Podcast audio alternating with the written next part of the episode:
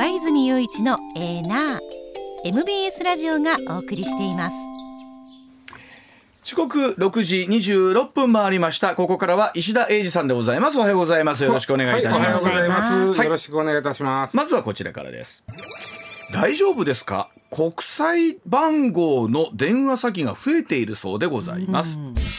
え特殊詐欺にですね国際電話番号が悪用されるケースが今年の7月から8月に延べ2052件に上りまして去年1年間は150件だったそうですから、うん、急に増えているそうなんですよね、警視庁警察庁の取材で分かりました、うん、え詐欺に使われた固定電話番号などを利用停止にする対策から逃れるために詐欺グループがですねスマートフォンアプリを使って国内から国際電話番号で電話をかけるというケースになっているそうで、はい、警察当局が警戒強めていますが、まあこの辺りのものは手を変え品を変えということになるんでしょうけれども、石田さんこれ。あのまあまあ手を変え品を変えなんですよ、あのー、まあ今わちゃん言ってくれたように、えー、まあ特殊詐欺、まあ、おいはまあ言うたらオレオレ詐欺が代表的ななんですけども、うん、あのー、まあ還付金詐欺とかあるけどね、うん、えー、電話してきょるじゃないですか、はい、でそれの電話番号が例えばそのなんちゅうナンバーディスプレイが出るじゃん、はいはい、出ますね。それなんをもとにこれはもうあの詐欺の電話番号やというのはもう使われへんようにしていったわけですよ。なるほど、えー、2019年から固定電話を使えなそういう固定電話の番号はもう使えませんよと、うん、えー、だからしていったわけね、うん、で今度は050っていうのが出てきた、うん、で050っていうのは090とか080とか全然違うくって、うん、あの IP 電話です。そうでした、ね、あのインターネット回線を使って、った電話、うん、えー、これは別に悪いもんでもなんでもなくて、うん、えー、昔はね出た頃はね、うん、ちょっとそれにお通話品質はそうですやっぱりプツプツ切れてるイメージ。プツプツ切れかったでしょ、うん、で今でもインターネットが非常にもうあのー、普及というか、うん、え広まってるんで、普通話品質もですね普通の電話と変われへんぐらい綺麗んですよ、はい、でしかも安い、うん何が安い言うて海外電話が国内電話と同じ料金でかけられる。あでもほんま考えたらすごい時代ですよね。ね。で、えー、僕らがうわちゃん、東京におった時に もう10円玉を。あそうですね。はいね、本当石田さん喋ってたら僕と石田さんは10年違うんですよ。10年違うということは、うん、だいぶ違うのにほぼ一括りになってるので、はい、きますね、はい、ここら辺もみんな一緒な気がしてきます確かにまだそれこそ10円玉積んで。でしょうもない思い出やけど、黄色い電話があってね、今でもあんのかな黄色い電話。100円玉が使える。あありました、ね、100円玉が使えんねんけどお釣りが出ない、そうなんですよ。なので100円分喋って元取らなそうなんですよ、だからおおお母ちゃんに電話してなんか用事があって、用事は40円分ぐらいは済んでんねんけど 残り60円もったいないから、どうでもいい。もう途中で切れるで切れるで。まで喋って 石田さん最後寂しいんです石田さんが母ちゃんと電話してる姿今想像してなんか泣けてき昭和 の漫画がこう流れてきますこれも言うとけど途中で切れるからな言うててブツンと切れる。AG って言うてるんやな。そうそうそうそう。AG 元気か、いやもうそんなん言うてもうもう金はもうないでみたいな。ないんかいみたいな あんたこの間送ったとこやないの。なんていう話を。ね。ね。そんなんもめちゃくちゃ高かったけど050電話やと市内通話ともう同じような料金でかけれる。まあだって海外にでしょ？海外もやし例えば東京大阪間も値段ももう言ったらもう IP 電話なんで。でそれが050電話。でこれを詐欺の連中が使ったわけですね。だって電話代が安いから。あそうですね。ね。でで050もその後に携帯電話のように番号がつく。でこれも詐欺に使ってるやつは使えないようにしよう、これがね言うてもねまだ2年前からなんですよ。これがなったのが。はい。で、うん、固定電話といわゆる IP 電話050電話の詐欺に使ってた連中は、うん、その番号が使えなくなった、はい、その時に国際電話は対象外やったわけよ。はあそうか。国際電話はさ我がとこだけでやるわけにいけへんそうですよね。そうか。世界の国とやってるから、うんうんうん、ね、でで国際電話からかの番号は、えー、止めれなくなった、うん、でところがちょっとこの辺の仕組みがよう分かれへんねんけど、はい、スマホのアプリで、うん、国内から国際電話番号でかけれるというのがあるらしい。それは何のためにあるわけいや要はその分からん。ね、分からん。ただそうなると電話代はおそらく国内の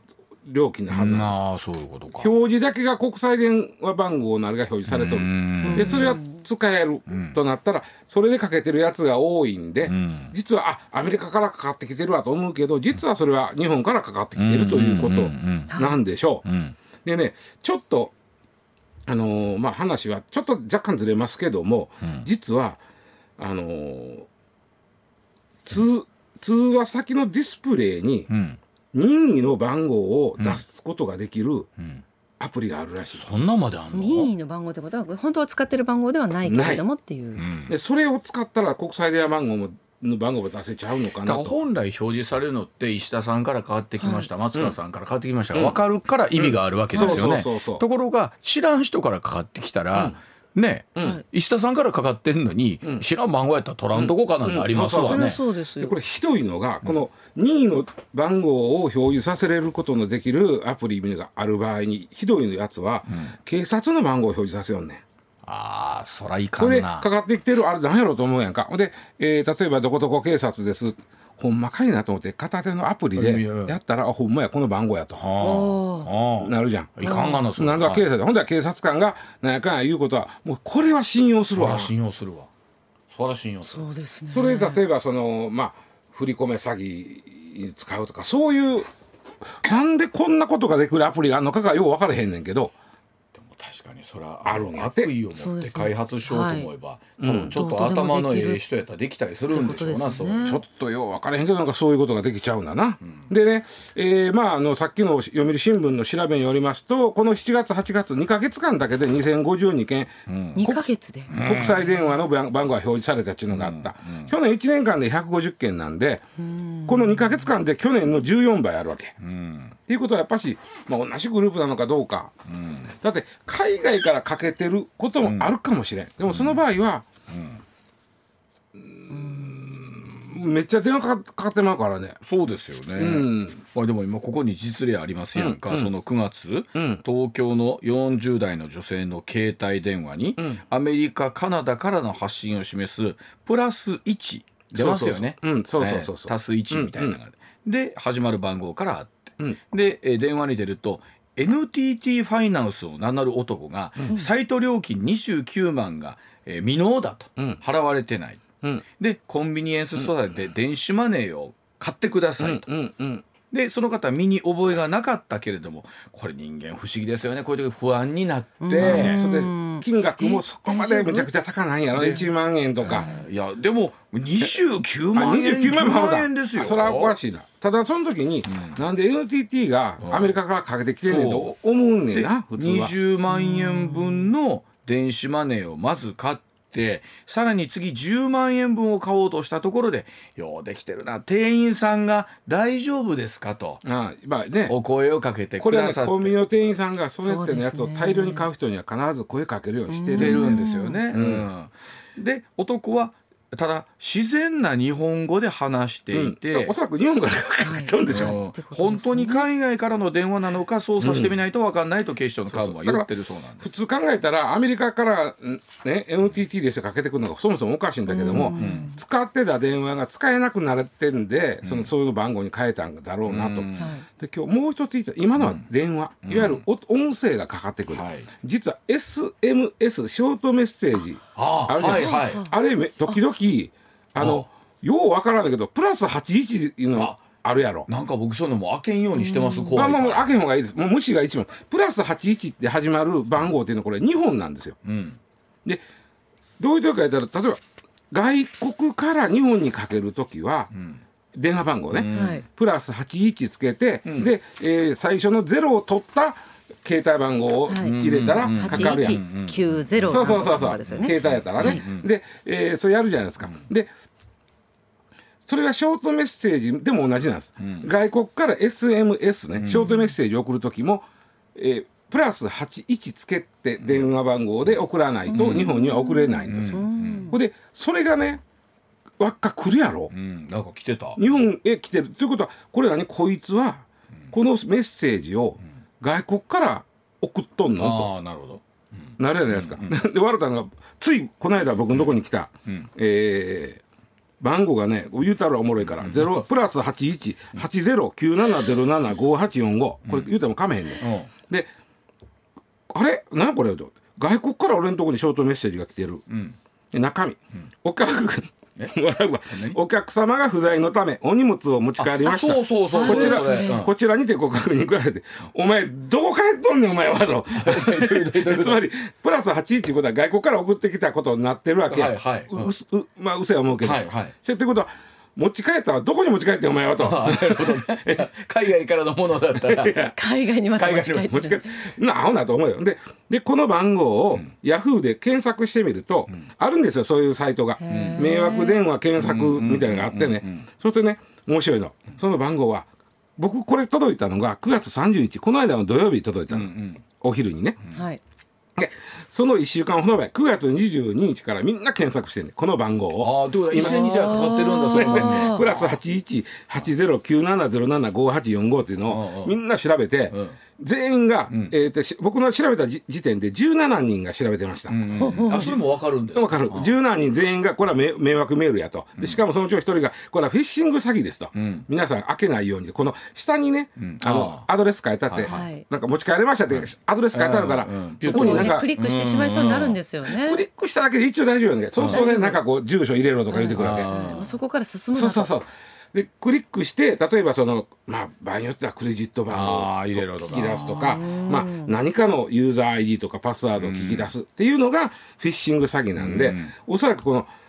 これはあの SMS ねショートメッセージで、えー、送ってきてプラス81のやつはまた同じようなまあオレオレ詐欺と同じようなもんですわこれ、ね。で、えー、まあおかしなことやなと思ったらどうもおこれもそういう アプリがあるみたいで。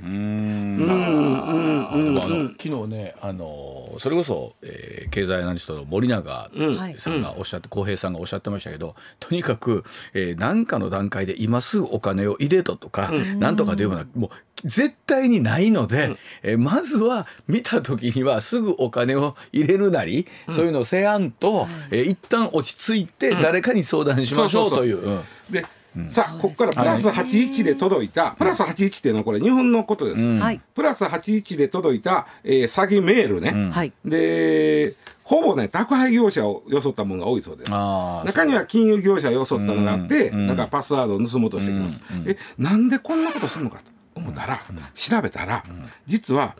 SMS ショートメッセージサービス用に、使い捨ての電話番号を無料でくれるサービスがあるんですよ。はあ、使い捨ての電話番号。電話番号。使い捨ての電話番号をただでくれる、うん、そこのサイト行ったらずらっと番号があってこれ好きなの使ってくださいと。いうのがあるの。うん、で、えー、ただしその間に広告出るから向こうはおそらく広告料で儲けとんでしょう。で別にそこから選べるの、うん、でそれ同じ番号を何人もが選べるの。わ、うんうん、かる、はい、例えば同じ番号を3人が選ぶこともできる、はい、でそのさあえてサービスと言いますけど、うんうん、このわけのわからんサービスが、うん、あのそうやな僕ざっと見たら世界でね20か国分ぐらいありましたわ、うん、つまりプラス81やったらこれ日本のんや、うんうん、で20か国分ぐらいありました、はあ、でここでこれ運営してるサイトがどうも海外にあるみたいなんですよ、うんうんうん、日本から行って日本語で書いてあるけど、はいはい、海外にあるみたいなんです、うん、だからそこの番号を、えー、SMS 用のただで一つもらうとしたら、うん、プラス日本でやるとプラス81になるわけ、はいはい、つまり普通の090とか080やのって、うん、プラス81で始まる番号やとタダでもらえるってことです、うん、日本向けやったら、はい、どうもそれを使っとるような気がすんねん僕これ、うん、ちょっとややこしいですけど、はいはい、プラス81でもとにかく反応しない方がいいってことですそうですね。だから、S、もうここもうここ、ま、今のややこしい話忘れてもらって結構ですけど、はい、SMS ね。SMS でプラス81で始まる場合は、うん使い捨ての電話番号をか使ってる可能性がまあまあ高いです。ただ、ただほんまに海外に行ってる人が、そうですよね。日本に来てる場合もあるんで、全部とは言わんけど、中身見て、その荷物、宅配業者とか金融機関を名乗ってプラス81やったら、ほぼ間違いなく詐欺メールなんで、無視です。ね。はい、ぜひそこをお気をつけいただきたいと思います。では続いて、えー、こちらでございます。時刻6時40まもなく1分になります。政府少子化対策財源で議論を開始いたしました。政府は2日岸田首相が議長を務めます。子ども未来戦略会議の第7回会合を首相官邸で開きまして異次元の少子化対策の財源確保に向けた議論に着手いたしました、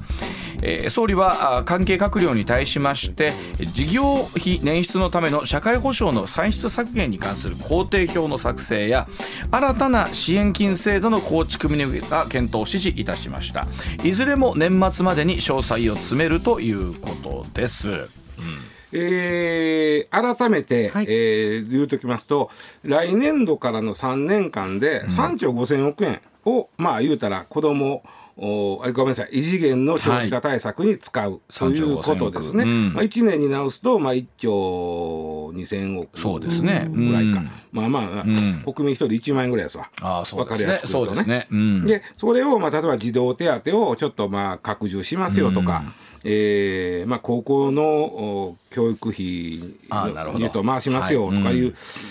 まあ、異次元というには僕そんなに異次元でもないと思うんだけどまあまあ、えー、でその今までその3兆5000億円3年間で少なくとも1年で1兆 ,1 兆2000億3000億の世界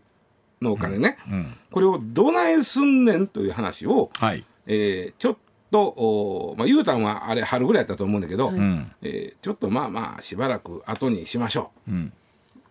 まあ、どうせど,、だどっかから持ってこなあかんねんから、うん、ほんだ時に言うてもこれ来年度の予算に関係あってこの秋もうあのもう言うても今から決めとかんと来年度の予算に関係あるんで、どっから持ってくるっていうのはもう決めとかなあかんわけじゃないですか。それでまあようやく話が始まったということなんですが、うんうん。えー、今のところ一応社会保障の歳出改革言うてんのかようわからない。えっと、例えば最近割とね、えー、高齢者の方の医療費ってね割と値上がっていってるんですよね、はい。うん、あの今まで1割負担やった人が2割な人が増えたりとか、うん、えー、2割やった人が3割になりとか、うん、結構そういうの増えていってるのね。はい、でそこをさらにまだちょっと言うたら高齢者の医療費をからもっと取るのか、うん、えー、だって社会保障を、うん、えー、節約するっていうことはもう、やるんなら党にやってるよね。そうですよね、うんうん、使ってるお金を減らすっていうのは、うん、やれるんなら党にやってるわけで、うん、むしろ誰かから取るという方向でしか無理なんですけども選挙もあるし。ないね社会 本当に、まあそうですよね、まああのねほんまにいろいろね言ってて薬代を薬価を抑えるとかいう話してんだけど、実はこれもねめちゃくちゃ問題があって、日本ってすごい薬価抑えるじゃん、はい、だから、そもそも外国と一緒に用意一緒で買いに行かなあかん薬が日本だけ買えなかったりするわけ、うん、他の国もっと買え出すから、はい。うん、買い負けして日本に薬入ってけえへんとかね、はい、めちゃくちゃ問題が起きてんねん、うん。で、えーまあ、これ言うとちょっと怒られるかもしれないけどじゃあジェネリック使いなさい。はいでジェネリック使う時も、はい、ジェネリックもガンガンガンガン絞るもんやから、うん、ジェネリックの会社がもう儲かれへんなって思うてああそうなんですか。それ例えばちょっと最近ジェネリックの会社がちょっとええ加減な製造方法をしてて会社潰れたりあ,、えー、そういうこともあったんです、ね、あったでしょ、あの、えー、創業停止したり会社がなくなってしまって、根っこにあるのはね絞りすぎなんですあれ。はあ。で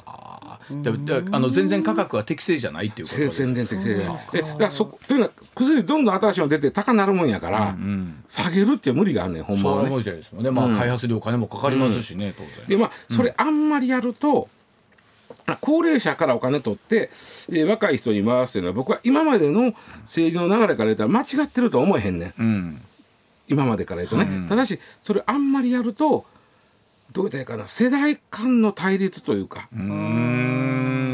そうですね、まあ、あのどっちもどっちですよね、うん、はい、うん、まあその辺が悩ましいんで、まあ、どうなるかなというとこ始まったということ、はい、さて、うん、ここから今日はもう一つの話をしたいんです。わ、はい、かりました、はい、ではこちらです、フィンランドの出生率日本と同じ水準へにということですね、うん、え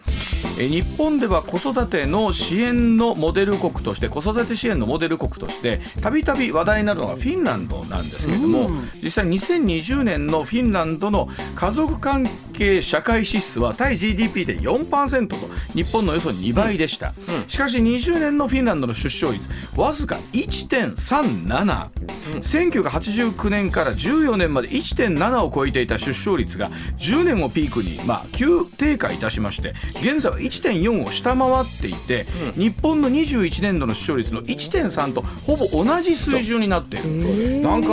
北欧の国ってそのあたり非常にね、あのバランス取れてるんじゃないかと思ってるんですよ、はい、まあ、北欧3か国にアイスランドと、おどうかったかな？もう一個で5か国になるんです。アイスランドとデンマークか、うん、で北欧5か国って言った時も5か国とも出生率高いというイメージあるんですけど5か国とも今ばば下がりです。でこうフィンランドが一番下がり方がその中でもひどいんです。でフィンランドという国ちょっとだけおさらいしておきますと、日本と同じほぼ国土面積、あ面積同じあれみんなあのメルカトルゾファーがすごいでかく見えるけど、はい、実は日本と同じであの北の方に行くと大きく見えますから、ね、湖だらけなんで、うん、えー、住んでる人は兵庫県と一緒です。ほなめちゃくちゃあのゆっくり暮らせるじゃないですか。ゆっくり暮らす。で、えー、それこそ子育て支援はすごいですよ。ここは昔から。なんか手厚いイメージですよ。母親が働いてようが働いて働いてまいが、うん、24時間、えー、保育の場所を確保する義務が自治体にあります。うわ。24時間。24時間。で小学校の入学前の教育をちゃんと学校がします。うん、でえー、すごいのは幼稚園から大学院までただです。フィンランドありがとうございます。みんなでフィンランド行こう。それだったらこれも、うん、それはもう、ね、ムーミンもめでよう。そうなるんじゃないんです ムーミンの国や。ムーミンもめでよう。給食代、えー、学校の教材費、だったら学校行くための交通費ただです。もうフィンランド行こう。大学院まで。フィンランド行こう。で、えー、それでも。うん。で妊娠し、こうすごいな妊娠したかなと思ったら、うん、もあの保健師さんがもうべったりついて相談乗ってくれます。フィンランド行こう。これで50なんかで50種ぐらい入ったその子育てセットがいきなり送られてきます。あなた妊娠したかどうかいう相談があったんで言ってどんどん送られてきます。そうじゃなかったとしても送られてくるんですね。まあ大抵そうやろなみたいなのがあったぐらいで、まあ相談行きますからね。あそうかそうか。ね、でまあとにかくあとねそのフィンランドってその子育て支援もやけどあのなんていうかな男女平等いわゆるジェン,、ジェンダー問題がすごくあって、男性の育児あの休業の取得率も非常に高い。で男女で育てるっていうのでさそこまでやりました。だから日本はモデルにしました。はい。ね、ちょっとでもフィンランドに追いつこうと。追いつこうと。でややりました、うん、で実はフィンランドが日本に負けてた例えば1975年日本は1.91も合計特殊出資率1.91やったんや1975年、この時に2終わったんです、うん、でその時フィンランドは1.68で日本より低かった、うん、日本もいろいろ。でその後まあこれは移民の僕は移民のあれもあると思うんですが、うんうんうん、2000年代から1.8に上昇しますフィンランドが。でおそらくこれはね、えー、移民やと思うんですけど、うんうんうん、まあ、その前の70年代80年代も日本はそこからどんどん下がってきますうん、1.7ぐらいあったんですよ。うん、でそれを2000年代に入って移民が入ってきたんで、うん、1.8に入ります。うん、でしばらくそれが続いてたんですが、うん、で2010年1.87これが最高ですフィンランドは、その時日本は1.39です。もうだいぶあかん、だいぶあきませんね、ね、合計特殊出生率、はい、この時フィンランド1.87でこれはフィンランドフィンランドのやっぱり見習わなあかんでってやったんですが、うん、この1.87を境にフィンランドはどんどこどんどこどんどこどんどこ下がっていって今1点 ?9 年後には2019年には1.35になります。この時日本は1.36ですから日本が下回ったんですよ。そして今、日本は1.26、これは過去最低です。うん、えー、フィンランドは1.32なんで、まあ、1.3ぐらいをうろうろしとる。うん、で、こんだけやっても、で、分かったこと。うん、なんぼ手厚しても壊す、増えん。ということですよね。どうしたらいいんですか？だから、だから、で、なぜこうなったかは誰も分からへん。あ、分からないの、うん、あまあ、分からへんかなぜこうなこんだけ手厚い子育て支援をしても子供がどんどん減っていったこれはなんぼ手厚くしても、うん、子供は減るというのがフィンランドが教えてくれたんですよ。で実は北欧5か国が同じようなことなの。そのあたりあのお知らせ挟んでもう少しお話してまいりたいと思います。はい、MBS ラジオ上泉雄一のエーナーでは皆さんからのメッセージを募集中ですニュースについてのご意見暮らしの中で感じたことなど送ってくださいメールは uwa.mbs1179.com X は「ハッシュタグエーナー」をつけてポストしてください。さて、えー、石田さん、うん、あの先ほどのそのフィンランドの話なんですが、うん、でもそれだけ手厚い、ものすごい手厚いでしょ。ことをしていても、うん、出生率は歯止めが効かずに下がってくる。今フィンランドは新しい日本と言われてるの新しい日本。あのヨーロッパの中の新しい日本と言われてる。新しい。少子高齢化が進んでそうそうそうそうそうそうでそれをモデルにしていった。じゃあだからそのなんぼ手厚くしても、えー、うん、モデルっていうか、うん、モデルまあああなったらええなというモデルですよ、まだフィンランドほど手厚い子育て支援してませんからね。ですよね、うん、でその原因は、えー、分かんない。んだかわからない。が、まあうん例えばね、よく言われてるんですけどい。やだ言うても、あのまあ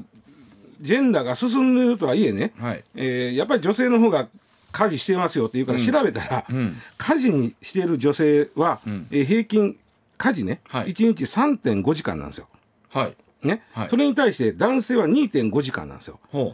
だから女性が産みたくないいやちょっと待ってくれと、うん、これは言ったらほんまの5対5やない、うん、3.5対2.5で、うん、だから子供産みたくないっていうのは違うやろうと。えそそのごめんなさい。そのデータは？えっと、日本のデータ？あのいや向こうのデータ。フィンランドフィンランドフィンランドの女性は3.5時間1日家事をする、はい、男性は2.5時間やってる。はい、だから女性に占めたら不満があるから子供を作らないんじゃない？俺はそれはおかしいと思う、うん、そうですね、うん、だって男性が2.5時間も家事やる国って、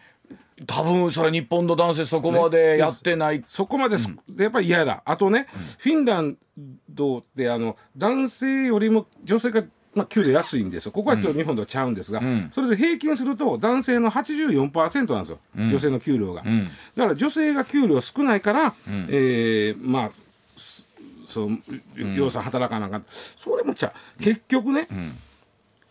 子供を産みたいと考えてる人には、手厚い子育て支援っていうのはそとってもいいですし、ありがたいんですが、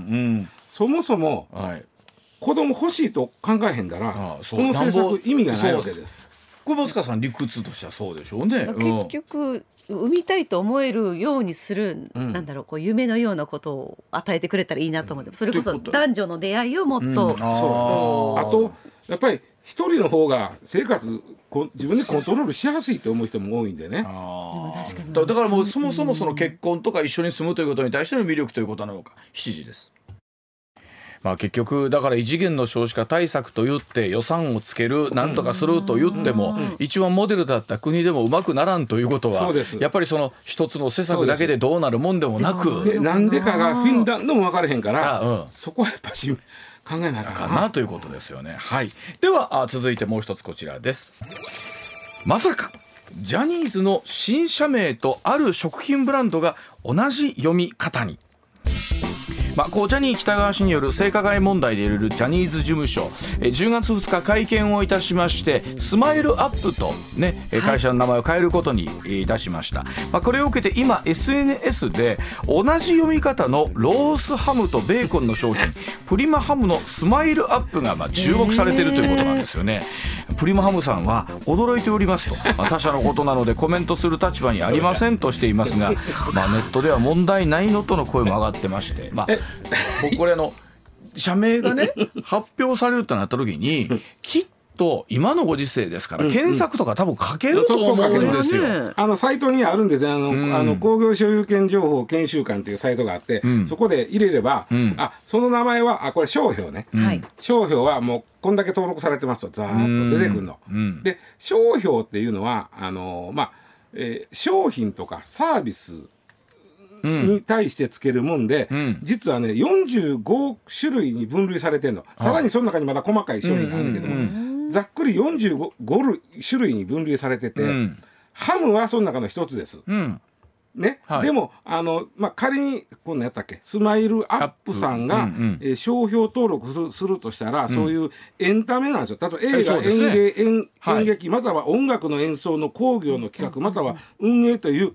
分類なんです、はい、そうでしょうね。分類が違うから、うん、それはそれぞれあっていいわけ、うんうん、ごっちゃにならないということですね、はい、つまりプリマハムさんやったっけ、うん、プリマハムさんのハムはハムやん、はい、でスマイルアップさんは仮に商標登録するとしたらこれは工業なんで、はいはいはい、別の分類なんで、はい、両方とも OK なんそうでしょうね。でそれ,、でそれ以外にすでにいっぱいあるんで18ほど登録済みでした、うん、例えば、えーと、三菱 UFJ ニコスカードのポイント制度。これもスマイルアップというポイント制度だってもともとほら会見でもおっしゃってましたが、うん、なんかのキャンペーンの、社会貢献プロジェクト。だから、まあ、スマイルアップって使いそうちゃ使いそうですよね。いい言葉ですもんね。明治乳業の商品にもありました。うん、あと花王の商品にもありました。あ結構あるのね。あと不動産サービスにもありました。でも明治乳業の商品と花王の商品っておそらく分類が違うんですよ。違うでしょうね。だからそれぞれスマイルアップがあっていいわけ。で要はお客さんがごっちゃにならないってことですよね。はい、で、商標っていうのは一回登録すると案外安いんですよ。安いもんですわ数万円やったと思うんですけど、うん、10年間独占できます。うん、で普通のえー、例えば、えー、特許とか実用新案は20年とか10年で切れますけど、うん、商標はずっと更新できる、うんうんうん、でジャニーズって俺調べたんよ、うん、ああ逆にそうジャニーズはどう？びっくりするんだけども、はい、商標登録したのがね、うん、94年なの。まあまあ最近 ああそうですか。僕会社入ってからや、はい、で94年まではしてないからその間誰かが取ってしもとったらえらいことやってそその時ってもうすでにその手の当たり前ですけど権利意識とかって当然。年でしょう、うん、あのジャジャニーズごめんなさい。ちょっとジャニーズっていうのは屋号ですね。屋号ですね。屋号ですね、屋号も商標登録できるんですが、うん、屋号というんじゃなくて例えばねジャニーズショップとかやるときにそのジャニーズという屋号が商標登録しとかんと、うん、ジャニーズショップができないわけ。うんうんうん。まあ、あの多分誰もやろうと思わなかったんですけどあこれ、ね、誰も取ってないんだったら、うん、やってやろうというやろうという人は出てきたかもしれないですね。ジャニーズあだ多分94年の時点で取れて、うん、よかったやなと。でジャニーズショップというのをやってるのはおそらく2020年ですよ登録した小売小売業の分類でやってるからそその時は。で1994年はそれ工業の方で取ってるから、はいはい、工業の方で取ってて。最近ですよ。案外だからあ言いたいこと、うん、えー、結論。今回のスマイルアップに関しては、うん、えっ、ー、となんか保証会社なんでしょ？そうですよね保証会社、ね、これがその性加害にあった人に対して、はい、えー、保証する会社なので、うんそこから先の、うん、商業的な展開は考えられないわけじゃない。なるほど。このままだって消滅していくという話でもなります、ね、だからこれはもう別に登録せんでもええし、うんうん、えー、使ったから言うて、うん、えー、ハムの人がなんか言うはずでもないわけで,、かまへんのです。はい、ことでむしろ今度新しい会社。そうですね。がどうなるか。これは速攻、はい、おそらくね取ってから発表すると思うんですよ。そうでしょうね。うん。うんじゃだいぶ時間かかるジャニーズずいぶんゆっくりしてたなと思うんだけど商標登録。だからその時の94年とか2020年にまあね、誰か取っとかなあきまへんでそうやあったのかおそらく取っといて、まあ、少なくとも申請しといて、でまあすぐにやっておりません。審査期間がありますから、えー、申請しといたらでも他は申請できませんから、それで,、えー、であこうなりましたって発表しといたら、その名前でなんとかショップもできそういうことですよね。含めてやれるし。でもまああのどうでしょう？それはどうやら公募でやっていこうみたいなところもあるみたいなんでね。そうそうそう、まあ、だからえー、っと、おそらく決まっといてから商標のことやってから発表やと。そうでしょうね。そうでないと、うん、後々ね、はい、うわかぶったみたいなことになるとややこしいですもんね、結論ハムとスマイルアップは何の関係もない。けど問題ない。ですあのはい。多分多くの人がそうだろうなとは思ってますがはい、えー、では石田さんまた後ほどとい。うことでござい。ます、はい、上泉雄一のエナー MBS ラジオがお送りしてい。ます取れたてピックアップニュースこだわりの朝どれニュースをご紹介。まずはこちら。2022年度に不登校となった小中学生の数が29万9048人となり過去最高を更新したことが文部科学省の調査で分かりました。近年の増え幅が顕著で2020年度の19万6127人から2年間で10万人以上増加しました。文科省は新型コロナウイルス下で生活環境が変化し生活リズムが乱れたことに影響した可能性があると分析しています、まあ、一方でなかなかその相談に行く人も少ないとねお子さんたちも少ないということです。まあそうなんだろうなと思います。この辺りっていうのは本当にこうやって数字で見ると改めてどう取り組むのかという考えますよね。続いての気になる話題はこちら自動車保険の不正請求問題を起こした経営危機に陥っている中古車販売大手ビッグモーターが取引銀行を通じオリックスに支援を打診していることが3日関係者への取材で分かりました、はい、オリックスは自動車リースやレンタカーの事業を手掛けビッグモーターが持つ車両修理の設備や店舗の土地などの資産に関心を示していますあのオリックス・アカックスってこういった形でですね、はい、信用とした会社だったりとかの支援に取り組んだことがある実績はあるわけなんですけれども、はい、まあ、一方で今ビッグモーターの抱えていること検査まだまだ進んでいるところですからね、ね、この辺りどうするんでしょうね、うん、続いてはスポーツ。巨人の原辰徳監督が退任することが3日分かりました球団史上最長の監督通算17年目となった今季は若手を積極的に起用しましたが3年連続でリーグ優勝を逃し2年連続4位でクライマックスシリーズ進出に届かず、うん、球団史上初の同一監督で2年連続 B クラスとなりました。はい後任には安倍晋之助ヘッド兼ヘッド兼バッテリーコーチが最有力候補に浮上していることも明らかになりました、あのスポーツ報知の一面こちらだったんですが一方でデイリースポーツはですね、うん、あのタイガースの高山選手だったり北条選手にやっぱり戦力外通告、はい、一時で8人行われたということだったりしますので。い。や本当にこういう季節が一歩でやってきたな。そうですね。はい、続いての気になる話題はこちら。故ジャニー喜多川氏の性加害問題を受け洗濯用洗剤の CM に生田斗真さんの生